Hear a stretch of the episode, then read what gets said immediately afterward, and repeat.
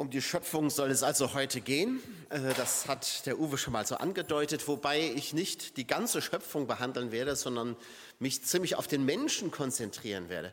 Denn die Frage ist ja, warum redet man überhaupt darüber? Warum gibt es die Schöpfungsberichte in, in der Bibel? Warum ist das so wichtig, dass man darüber nachdenkt? Zum einen ist es deshalb wichtig, weil es zu den Grundlagen unseres Glaubens gehört. Und ich dachte mir, es ist gar nicht so verkehrt, mal wieder ein paar Predigten über die absoluten Basics unseres Glaubens zu halten, ähm, weil das gar nicht schadet, die ab und zu mal wieder aufzufrischen. Und eines dieser Basics ist eben, Gott ist der Schöpfer. Ich glaube an Gott, den Schöpfer. Das äh, bekennen wir ja in unserem Glaubensbekenntnis. Aber es geht ja noch um viel, viel mehr. Es heißt in der Schöpfung, in dem Schöpfungsbericht in der Bibel, dass Gott alles sehr gut gemacht hat. Und es geht im Grunde darum, wir sprechen hier vom Paradies. Und es geht darum, dass Gott auch den Menschen geschaffen hat und eine bestimmte Vorstellung davon hat. Und es geht darum, wie, wie man wieder, ich sag mal, paradiesisch leben kann. Und ich glaube, dass das eine tiefe Sehnsucht von uns Menschen ist. Und darum ist dieser Schöpfungsbericht so wichtig. Darum sind diese, diese Grundlagen so wichtig, denn das ist es doch in den ersten elf Kapiteln der Bibel. Wird beschrieben, wie die Erde gemacht wird und so weiter und wie Gott sich das gedacht hat und wie es dazu gekommen ist, dass wir heute so leben, wie wir leben. Denn paradiesisch ist es nicht mehr. Das ist, wir leben eben nicht mehr in Eden, sondern jenseits von Eden, um an einen berühmten Buchtitel anzuknüpfen. Wir leben nicht mehr im Paradies, aber wir sehnen uns danach. Wir würden uns wünschen, wir könnten wieder paradiesisch leben. Das wird uns, das muss ich gleich zur Ernüchterung sagen, in diesem Leben nicht mehr gelingen. Aber die Frage ist ja, wie man denen noch am nächsten kommen kann, wie Leben gelingen kann. Darum geht es. Und darum ist es wichtig, sich das anzuschauen. Und ich lese uns, weil ich, also jetzt nicht den ganzen Schöpfungsbericht, sondern ich lese uns aus 1. Mose 1 die Verse 26 bis 31, denn da geht es konkret um die Erschaffung des Menschen. Dann sprach Gott, lasst uns Menschen machen zum Abbild von uns, uns ähnlich. Sie sollen über die Fische im Meer herrschen, über die Vögel am Himmel und über die Landtiere, über die ganze Erde und alles, was auf ihr kriecht. Da schuf Gott den Menschen nach seinem Bild. Als Ebenbild schuf er ihn. Er schuf sie als Mann und Frau. Und Gott segnete sie. Seid fruchtbar und vermehrt euch. Füllt die Erde und macht sie euch untertan. Herrscht über die Fische im Meer, über die Vögel am Himmel und über alle Tiere, die auf der Erde leben. Gott sagte, zur Nahrung gebe ich euch alle samentragenden Pflanzen und alle samenhaltigen Früchte von Bäumen überall auf der Erde. Allen Landtieren, allen Vögeln und allen Lebewesen, die auf dem Boden kriechen, gebe ich Gras und Blätter zur Nahrung. So geschah es. Gott sah alles an, was er gemacht hatte, hatte. Es war sehr gut. Es wurde Abend und wieder Morgen, sechster Tag. Hier wird ja der Mensch doch über alle Maßen gewürdigt. Und das ist auch nochmal wichtig festzuhalten weil in unserer christlichen Tradition wir so oft vom Sünder sprechen, vom, vom Madensack und was weiß ich was, alles Sünden. Es gibt so ein Gedicht von Hoffmann, ist das, glaube ich, wo der Mensch als Sündenkrüppel bezeichnet wird. Ja, also das ist irgendwie so eine, so eine Haltung gewesen, die hat man lange gehabt. Aber die Bibel, die würdigt ja den Menschen über alles, indem sie sagt, er ist nicht nur ein Geschöpf Gottes, sondern er ist ein besonderes Geschöpf Gottes. Lasst uns Menschen machen, sagt Gott. Manche vermuten, dass in diesem Uns ja, die, äh, schon die Dreieinigkeit abgebildet ist. Wie dem auch sei, ne? das, dem müssen wir jetzt nicht nachgehen. Aber er, Gott schafft den Menschen zu seinem Bild, hat Luther übersetzt, nach seinem Bild. Was soll das denn überhaupt heißen? Und ich glaube, dem nachzuspüren ist deswegen wichtig. Das ist nicht nur eine theologische Frage, sondern wenn wir verstehen, was das heißt, was Gott sich gedacht hat, als er uns geschaffen hat, dann kommen wir dem Leben, wie Gott es sich gedacht hat, auch am nächsten, dem paradiesischen Leben. Und deswegen ist es wichtig. Also, wie stellt sich das Gott vor? Ebenbild heißt, der Mensch ist gemacht und gewollt. Das ist ein erster ganz wichtiger Punkt. Wenn der Mensch hier als Bild Gottes beschrieben wird, dann ist er natürlich kein Spiegelbild Gottes. Das war ja ein bisschen zu hoch gegriffen. Ein Spiegelbild, das, das gibt ja ganz haargenau wieder, ja, wie du aussiehst. Also zumindest wenn man an heutige Spiegel denkt. Das war ja damals in der Antike anders. Da, da konntest du Glück, wenn du, hattest du Glück, wenn du dich irgendwie erkannt hast. Aber in heutigen Spiegeln, da siehst du dich, ja, wie du bist. So, so sind wir jetzt gerade nicht. Der Mensch ähm, gibt aber etwas von dem wieder, was Gott ist oder wer er ist. Ein Spiegelbild hat, äh, hat ja natürlich kein Eigenleben, ein Mensch aber sehr wohl. Ja? Also deswegen kann man schon kein Spiegelbild sein. Aber er ist etwas von Gott, er gibt etwas wieder, er ist von Gott gemacht, von Gott geformt. Er gibt nicht genau wieder, wer Gott ist, das wäre ja ein bisschen, ähm, bisschen eingebildet, aber, aber doch wenigstens so ungefähr. Und auch nicht ein Mensch allein kann alles wiedergeben, sondern der Mensch an sich. Auch das ist wichtig im Hinterkopf zu behalten. Aber es ist wichtig, dass Gott einen Entschluss fasst. Lasst uns Menschen machen. Und er schafft etwas ganz Besonderes. Und damit wird die Bedeutung des Menschen auch deutlich. Und es wird deutlich, es ist eben kein Zufall, dass wir hier sind. Wir sind ein Entschluss Gottes, du und ich. Da hat sich einer Gedanken gemacht. Und das finde ich schön. Man darf gerne auch glauben, ähm, dass der Mensch von der Amöbe abstammt, aber dann muss man eben damit auch irgendwie klarkommen. Ich, ich tendiere eher dazu zu sagen, die Schöpfung, die Natur, das ist das eine. Aber Gott schafft den Menschen als eine eigene Schöpfung und nicht aus irgendetwas anderem heraus. Und das ist wichtig. Wir sind kein Zufallsprodukt. Wir sind nicht zufällig hier. Jeder Mensch ist gewollt und er ist geschaffen. Natürlich wissen wir alle, wie das natürlich zugeht. Das ist ja natürlich schon, ja.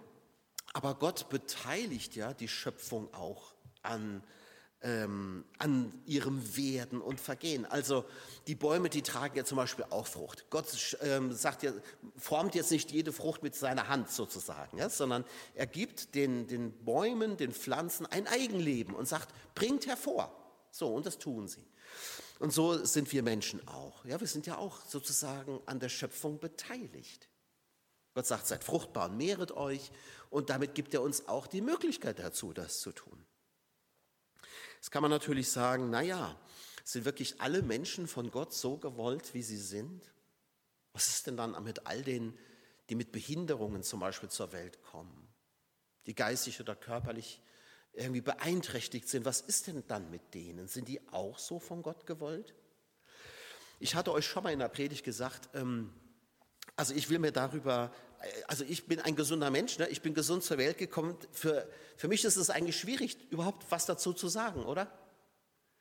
Ich kann ja gut behaupten, alle Menschen sind so von Gott gewollt. Aber es gibt ja diesen Australier, diesen Nick Vujicic, dessen Namen ich nie aussprechen kann, der ist ja ohne Arme und Beine zur Welt gekommen. Und er, sah, und er nimmt sich selbst als Geschöpf Gottes an. Und ich denke mir immer, wenn der das kann, wenn der sagt, ich, ich habe zwar keine Arme und ich habe keine Beine, aber ich bin ein Geschöpf Gottes, dann kann das jeder sagen. Oder? Also wenn er sich so sieht, ich, wenn irgendwer ein Recht hat, das zu sagen, dann der. Und das, also mich beeindruckt das, muss ich sagen, dass er das so von sich bekennt. Aber es, ich finde es auch so tröstlich, ja? Dass er sagt, okay, ich bin nicht wie die anderen, aber ich vertraue einfach darauf, dass Gott mich auch gemacht hat. Auch wenn, wenn mein Aussehen vielleicht nicht dem entspricht, wie Gott sich das ursprünglich gedacht hat. Denn wir sind alle, wir, wir kommen in einer kranken Schöpfung zur Welt, in einer gefallenen Schöpfung. Aber er nimmt es an und sagt, okay, so bin ich. Und irgendwie hat Gott sich dabei auch was gedacht. Wenn äh, der Mensch von Gott geschaffen ist, dann heißt das auch, er ist abhängig von Gott. Und das spüren wir ja auch. Der Mensch bekommt von Gott seinen Lebensunterhalt. Er bekommt die Pflanzen. Gott versorgt den Menschen. Ähm, der Genuss von Fleisch war übrigens nicht vorgesehen. Das kröbt mich ja so ein bisschen, muss ich ehrlich sagen, weil ich ja doch ein sehr fleischlich gesinnter Mensch bin. Ja, das wird erst in 1. Mose 9 erlaubt. Ähm, das ist aber schon lange nach dem Sündenfall. Ja? Also ich vermute und befürchte, im Paradies, wenn wir dann mal bei Gott wieder sein werden, in der Herrlichkeit, wird es kein Fleisch geben. Wir werden nicht mehr grillen oder nur noch Maiskolben oder sowas. Ist dann halt so, ja, damit müssen wir dann klarkommen. Werden wir aber auch. Interessant ist aber, dass auch die Tiere Vegetarier sind. Ist euch das aufgefallen? Ja, die, für die Tiere ist auch kein Fleischgenuss vorgesehen. Ätsch, so. Also, ähm, der Inhalt des äh, Segens ähm, äh, oder, oder als, als, die, äh, als Gott den Menschen dann die, den Fleischgenuss erlaubt, dann merkt man übrigens auch, dass das ursprünglich nicht so von Gott gedacht war. Denn es heißt dann, und die Tiere fürchten sich deshalb vor den Menschen. Ist ja klar, würde ich mich auch fürchten. Aber das war nicht das, was Gott gewollt hat, dass die Geschöpfe Angst voreinander haben. Der Mensch nicht vor den Tieren und die Tiere nicht vor, der, vor den Menschen. Aber jetzt ist es anders. Insofern ist das alles, also auch unser Fleischgenuss, unsere Würstchen, die wir gleich grillen werden, eine Notverordnung. Gott erlaubt es, ähm, aber es ist nicht ursprünglich so gedacht. Aber der Mensch, der Mensch ist eine Kreatur und das heißt, er ist eben auch nicht Gott. Das klingt natürlich ganz selbstverständlich, aber manchmal könnte man ja meinen, ähm, wir Menschen denken das, dass wir, dass wir Götter wären. Aber wir sind es nun mal nicht. Und Gerade heute, wo einem so viel möglich ist, wo, wo der Mensch wirklich vieles auch erschaffen kann, da vergessen wir oft, dass wir in unserem Wesen abhängig sind. Und wir spüren es doch auch mal wieder, nämlich jedes Mal, wenn wir essen oder trinken müssen, spüren wir das eigentlich. Dann spüren wir, dass wir etwas brauchen. Gott muss nicht essen und trinken. Wir schon. Wir sind abhängig von dem, was geschaffen ist. Wir brauchen Lebensmittel, Mittel zum Leben, sonst schaffen wir es nicht. Wir schaffen es eine Zeit lang, aber dann ist rum. Wir können uns nicht aus uns selbst heraus ernähren. Und zwar in keiner Hinsicht, weder körperlich noch geistig noch seelisch. Wir brauchen immer etwas von außen. Das ist bei Gott anders. Der Mensch ist mehr als das, was man biologisch feststellen kann. Das heißt ja im Psalm 8, nach Luther übersetzt, hier war von den Engeln die Rede. Ne? Er ist, äh, er ist wie, wie hieß das in deiner Übersetzung, kurz steht er unter den Engeln oder irgendwie sowas. Ne? Das ist okay, die Übersetzung, so kann man übersetzen. Luther hat anders übersetzt und das ist auch richtig. Er ist nur wenig geringer als Gott. Denn da steht das Wort Elohim und das heißt ja eigentlich Gott.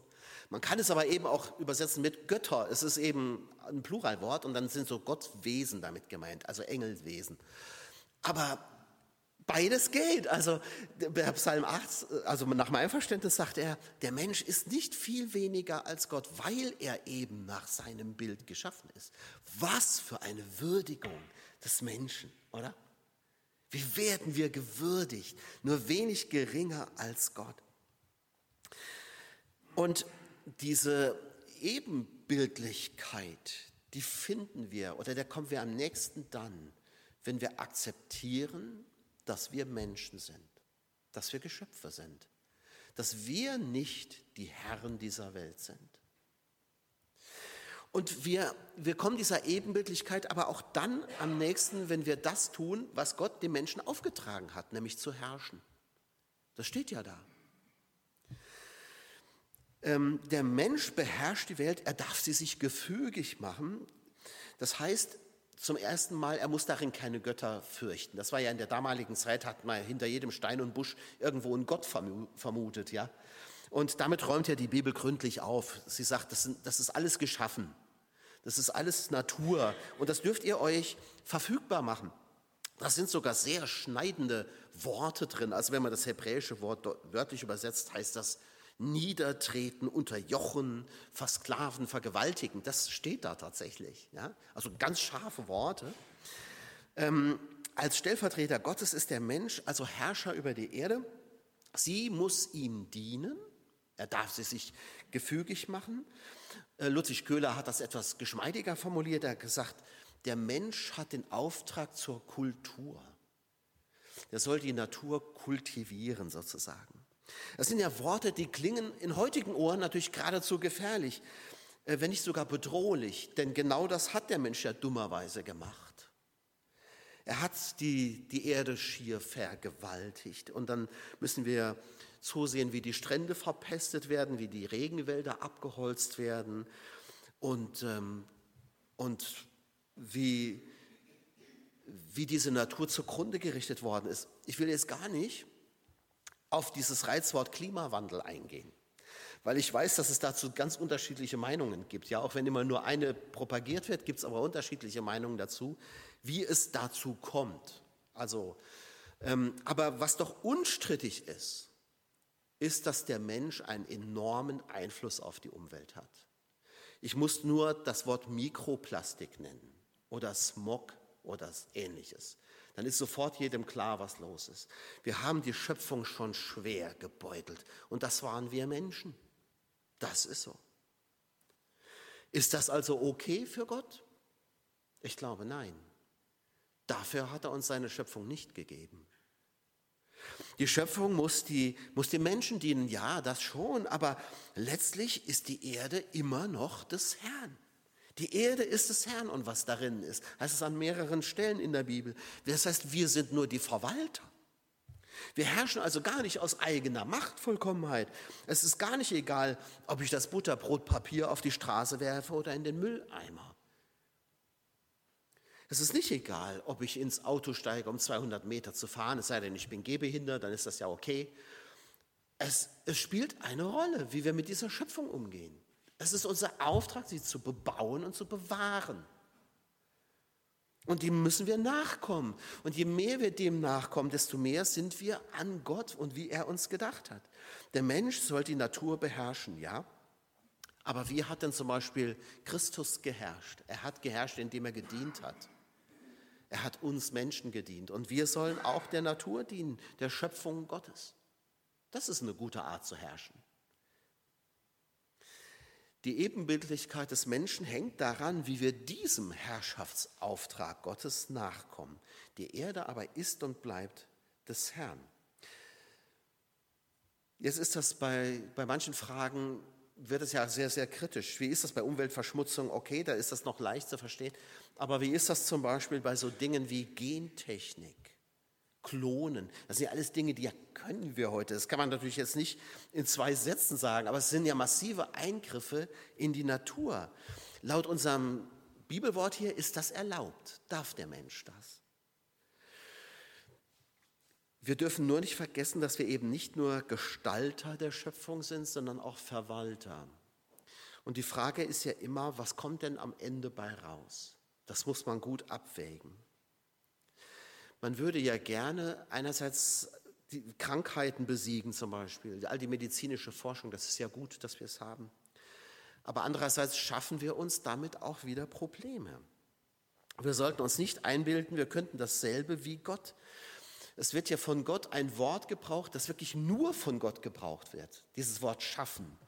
Das, das steht im Hebräischen ein Wort, das heißt bara, das wird nur von Gott gebraucht. Nur Gott kann bara, also erschaffen. Der Mensch kann auch was machen, aber er kann nicht so etwas erschaffen wie Gott. Das kann er nicht. Ich, und ich glaube, natürlich können wir Menschen, wir werden das irgendwann hinkriegen, dass wir Menschen klonen können und in Serie herstellen. Wart mal noch von mir aus, keine Ahnung, ich sage jetzt mal 100 Jahre, ja? Dann wird das gehen. Dann stellt man sich Menschen her, nach Wunsch. Willst du ein blondes Baby, kriegst du, ja? Das wird irgendwann sein. Die Frage ist, ob das, was dabei herauskommt, sehr gut ist. Ich werfe diese Frage einfach mal auf. Ich kann sie ja nicht beantworten. Soweit gucke ich ja nicht. Ich bezweifle es. Es wird auf jeden Fall nicht so gut sein, wie das, was Gott gemacht hat. Ich glaube, da fuschen wir ein bisschen zu viel in der Schöpfung rum. Und das hat für mich dann auch nichts mehr mit Bewahren zu tun. Ich glaube, letztlich besteht sogar die Gefahr, dass wir Menschen uns Unmenschen erschaffen. Wenn man dem, ähm, dem äh, Noah Yuval Harari zuhört, das, das ist ja ein Israeli, ein Jude, der aber ein Atheist ist, der sieht ja jetzt schon in Zukunft den, den Menschen als halb Maschine, halb biologisches Wesen. Der Mensch, der, der seine Körperteile, seine Organe, alles ersetzen kann und im Grunde ein, eine Maschine wird. Das ist nicht zu erstreben. Und auch ob das ewige Leben, das so viele haben wollen, erstrebenswert ist, wage ich mal zu bezweifeln. Ebenbild heißt dann aber auch, und damit sind wir schon gleich beim nächsten Reizthema, und man merkt, wie brisant diese paar Verse schon sind. Ebenbild heißt eben auch Mann und Frau sein. Als Mann und Frau schuf er sie gleich vorweg. Mit diesem Vers kann man nicht die Ehe begründen. Darum geht es hier auch gar nicht. Es geht nicht darum, dass der Mann und die Frau jetzt heiraten, sondern sie werden, der Mensch wird als Mann und Frau geschaffen. Ja? Der Mensch alleine ist sicherlich nicht vollständig. Er braucht ein Gegenüber. Er braucht auch das spezielle Geschlecht als Gegenüber. Aber das heißt ja nicht, dass jeder heiraten muss, sondern das heißt, in der Gesamtheit braucht die Menschheit beides. Sie brauchen Männer und Frauen, und zwar im gleichen Maße. Wie gesagt, damit ist nicht gesagt, dass man heiraten muss, aber es muss einem bewusst sein, dass, man, dass das männliche und weibliche Element, das Gott geschaffen hat, unverzichtbar ist, um Bild Gottes zu sein. Insofern begrüße ich das, dass in den Gemeinden heute es eigentlich selbstverständlich ist, dass Frauen in den Leitungskreisen sitzen, Frauen predigen und so weiter. Das entspricht, finde ich, ganz und gar der Schöpfungsordnung Gottes. Wir brauchen beides, es ist beides unverzichtbar. Manche sagen, das heißt ja nicht, dass beide gleiche Aufgaben haben, das ist auch richtig. Aber das wird jetzt ein bisschen weit führen. Das ist die Schöpfungsordnung Gottes, die auch in der Gemeinde natürlich zu gelten hat. Es ist nicht die Ordnung des Falls oder des Sündenfalls, nach der der Mann nun auch Herrscher über die Frau ist. Das wird ja erst gesagt, nachdem Gott die beiden aus dem Garten vertreibt. Da heißt es jetzt plötzlich, jetzt ist der Mann der, da steht sogar das hebräische Wort Baal. Und das heißt ja eigentlich Herr, ne? das heißt erstmal nur Herr, aber man hört diesen Götternamen ja immer mit. Ne?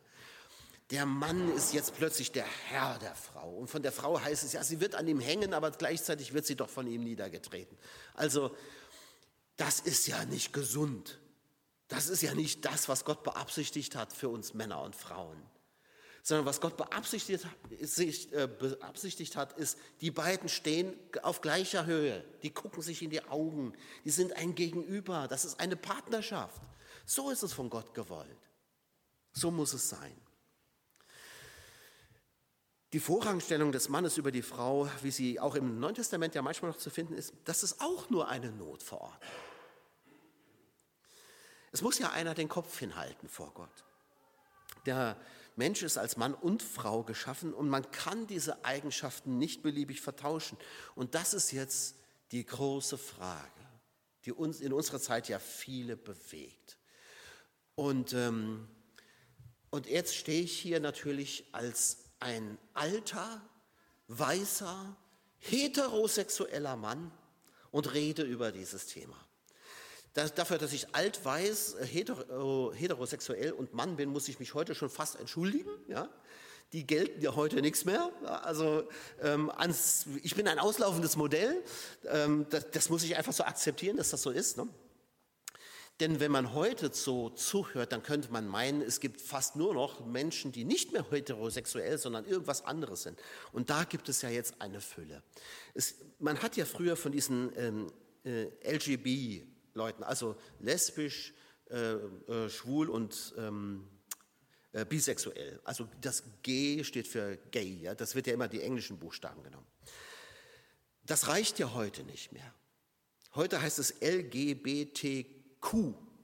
Also, man hat die lesbischen, man hat die schwulen, man hat die bisexuellen, man hat die Transgender-Leute und die Queeren auch noch dabei.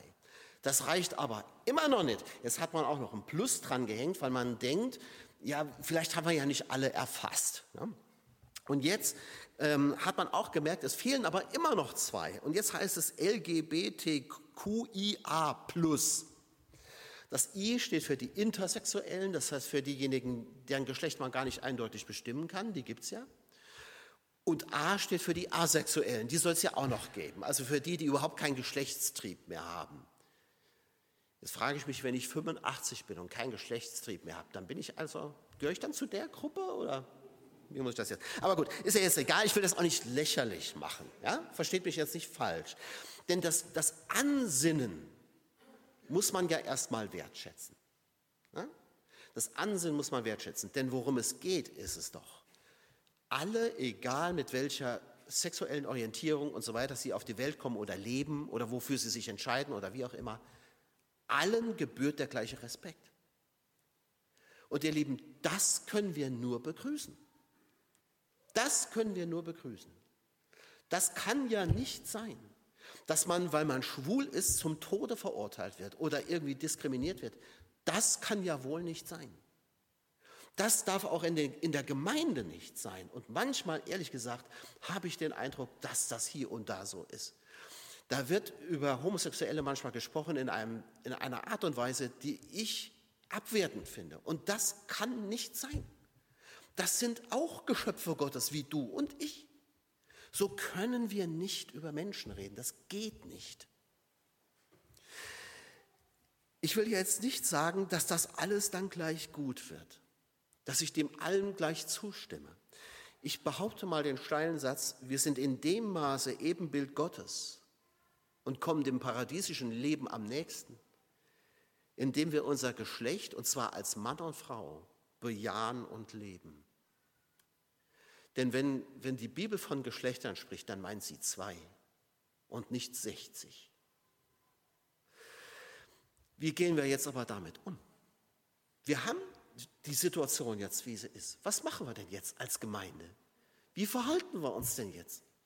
Das Erste ist, glaube ich, dass wir, dass wir schlicht es anerkennen müssen, dass es so ist, wie es ist.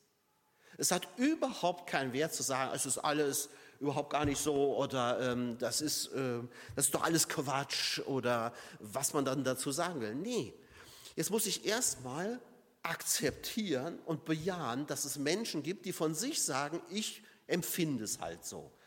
Ob ich das gut finde oder nicht, spielt überhaupt keine Rolle. Ich muss einfach mal akzeptieren, dass es das gibt. Punkt.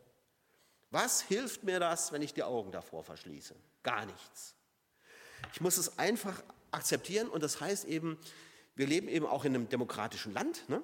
Also jeder hat das Recht, so zu leben, wie er möchte. Das Recht nehmen wir für uns auch in Anspruch. Da muss ich es auch anderen zugestehen. Punkt. Und annehmen heißt eben auch,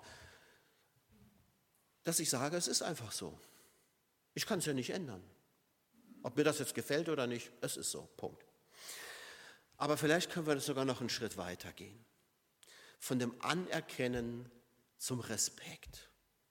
Es einfach auch zu respektieren und zu sagen, okay, ich finde es zwar blöd, aber ich respektiere das. Wenn du so empfindest oder meinst, dass du da ja, glücklich wirst, ich respektiere es.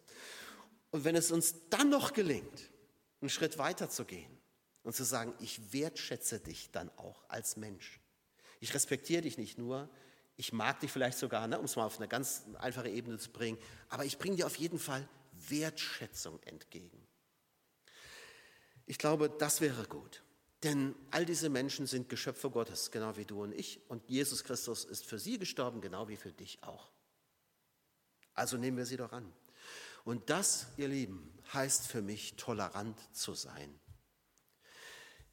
Ich kann das nicht oft genug sagen, weil der Begriff Toleranz, mit diesem Begriff wird so Schindluder getrieben. Aber er wird fast immer falsch verstanden. Toleranz heißt für die meisten Beliebigkeit. Also Toleranz wird verstanden im Sinne von, ist mir doch völlig wurscht. Solange die mir nicht wehtun, sollen sie doch machen, was sie wollen. Ne? Das heißt aber nicht Toleranz. Das wäre Ignoranz. Es ist mir völlig wurscht, was andere meinen und denken und glauben. Das ist Ignoranz. Das hat mit Toleranz gar nichts zu tun. Das zweite Missverständnis ist, Toleranz heißt, ich muss auch nicht nur die Meinung der anderen ertragen, sondern ich muss sie auch ähm, sozusagen übernehmen. Ne? Ich darf nichts dagegen sagen. Und das erlebst du in, der, in dieser Cancel Culture, wie das heute heißt, äh, in der wir heute leben, an jeder Ecke. Das ist auch nicht Toleranz. Ich muss die, die Meinung anderer übernehmen. Nein, Toleranz, ich will euch mal sagen, was das heißt. Toleranz kommt vom lateinischen tollere und das heißt ertragen. Der tolerante Mensch findet den anderen Menschen unerträglich, aber er erträgt ihn. Und er bringt ihm Respekt und Wertschätzung entgegen, obwohl er die Art zu denken oder die Art zu leben falsch findet, vielleicht sogar verwerflich findet, ethisch bedenklich findet. Aber er erträgt es. Jemand hat mal gesagt, Toleranz muss immer wehtun. Weil der tolerante Mensch etwas erträgt, was er eigentlich falsch und unerträglich findet. Aber er erträgt es um des Respekts und der Wertschätzung willen, um des Menschen willen. Das ist Toleranz. Das heißt aber noch lange nicht, dass ich das jetzt alles gut finden muss. Versteht ihr? Das ist der feine Unterschied. Und ich glaube, dass das immer missverstanden wird. Wenn du heute etwas sagst gegen Gendern, oh Gendern, ich hasse es. Ich werde es auch nicht tun. Das hat aber andere Gründe, ähm, weil, ich, weil ich glaube, dass da eine Geisteshaltung dahinter steht, die ich völlig verquer finde. Deswegen werde ich es auch nicht tun. Ähm, aber wenn du das, du, du kriegst an manchen Unis Punktabzug, du kriegst einen Punkt weniger sozusagen, wenn du nicht genderst. Das ist unmöglich, Leute. Sowas geht einfach nicht. Das, das geht nicht. Da wirst du ideologisch überfrachtet. Und das hat dann auch nichts mehr mit Toleranz zu tun, sondern da zeigt sich die ach so tolerante Gesellschaft höchst intolerant. In dem Moment, wo du anders denkst, bist du, bist du plötzlich raus. Ja? Was hat das noch mit Toleranz zu tun? Wenn Toleranz, dann bitte auch für alle. Dann auch für mich, der ich anders denke. Also ich reg mich ja schon wieder auf, ihr merkt das schon. Also ähm, aber wie gehen wir jetzt, wie gehen wir jetzt als Gemeinde damit um? Ja? Und ähm, ich bleibe bei meinem Satz. Wir sind in dem Maße Ebenbild Gottes, in dem wir unser Geschlecht als Mann und Frau bejahen und leben. Aber ich muss damit leben, dass es Menschen gibt, die das nicht tun, die es auch vielleicht gar nicht können. Und diese Menschen habe ich zu akzeptieren und zu respektieren und zu wertzuschätzen. Und die Frage, die spannende Frage, die wir als Gemeinde ja beantworten müssen, und ich hatte euch ja vor kurzem gerade noch mal was rumgeschickt von der Bundesleitung, weil das ja gerade im Bund auch wieder Thema ist, wie gehen wir mit Homosexuellen um? Diese Frage, wie wir das ausgestalten, die muss jede Gemeinde für sich beantworten. Und da fand ich diese, diese ja, Empfehlung der Bundesleitung auch sehr weise weil sie sehr offen formuliert ist. Also das ist ein sehr, sehr heißes Thema. Ich, auch das Thema in so ein paar Minuten jetzt äh, zu behandeln, ist natürlich immer schwierig, ne? weil es viel zu vielschichtig ist. Ähm, aber es war, ich wollte damit mal wenigstens eine, eine Bresche schlagen in dieses, in dieses Thema. Ich glaube, dass Homosexualität und all diese ganzen sexuellen, ähm, ich nenne es mal Verirrungen, nicht zum Schöpfungswillen und Schöpfungsauftrag Gottes gehören. So hat Gott sich die Menschen nicht gedacht. Das bewage ich jetzt mal zu behaupten. Er hat sie als Mann und Frau geschaffen. Aber das heißt für uns nicht, dass wir sie diskriminieren und diskreditieren. Das dürfen wir einfach nicht. Jesus, glaube ich, hätte das auch nicht gemacht. Ich finde es so schade, dass Jesus im Neuen Testament keinem Schwulen oder keiner Lesbe begegnet. Transgender gab es damals noch nicht, aber Schwule schon. Das war im alten Griechenland sogar äh, ganz, ganz völlig legitim und angesehen. Ne? Schade, dass so einer Jesus nicht begegnet ist. Hätte mich mal interessiert, wie er das gelöst hätte. Aber ich glaube, er hätte diesen Menschen genauso geliebt wie alle anderen auch. Ein letztes ganz kurz noch. Ebenbildlichkeit heißt eben auch Verantwortung. Der Mensch wird geschaffen zum Bild Gottes. Wenn man ähm, die hebräischen Worte da auch nochmal nimmt, dann ist damit ein Standbild gemeint. Und die, äh, die Könige damals, die haben ja, sobald sie an die Macht kamen, haben sie zum Beispiel Münzen prägen lassen mit ihrem Konterfei drauf. Das hatte ja auch eine Bedeutung, denn jeder im Reich sollte wissen, wer gerade König ist. Ja, und dann wird er natürlich auch immer gepriesen und so weiter. Und man hat Standbilder aufgebaut von Königen, damit man im Reich wusste, das ist unser König und damit man ihn zur Not auch anbeten konnte. Ne? So, und jetzt sagt Gott, ich mache euch zu, sozusagen, ihr seid meine Standbilder in dieser Schöpfung, ihr seid meine Vertreter in dieser Schöpfung. Aber das heißt auch, ihr habt Verantwortung für die Schöpfung vor mir.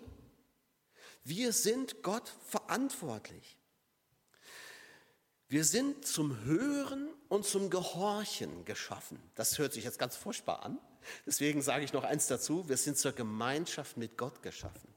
Aber die besteht eben darin, dass Gott meilenweit über uns steht und wir sind seine Geschöpfe. Er ist Gott, wir sind Geschöpfe. Das muss mal klar sein. Da ist eindeutig ein Gefälle. Ja? Wir stehen nicht mit Gott auf einer Stufe. Da ist ein Gefälle. Und das gilt es zu akzeptieren. Aber Gott schafft uns, damit er Gemeinschaft mit uns hat.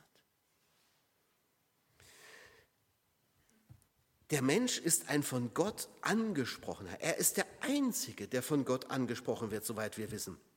Von ihm wird deshalb auch eine Antwort erwartet und eine Verantwortung. Wir sind Ebenbild Gottes in dem Maße, in dem wir Gott antworten und in Gemeinschaft mit ihm leben und auf ihn hören und ihm gehorchen. Spätestens hier wird deutlich, dass wir Menschen höchstens ein verzerrtes Ebenbild von Gott sind. Ich behaupte, wir verlieren diese Qualität, Ebenbild Gottes, nicht. Aber wir geben Gottes Bild nicht mehr wirklich wieder. Es ist ein verzerrtes Bild.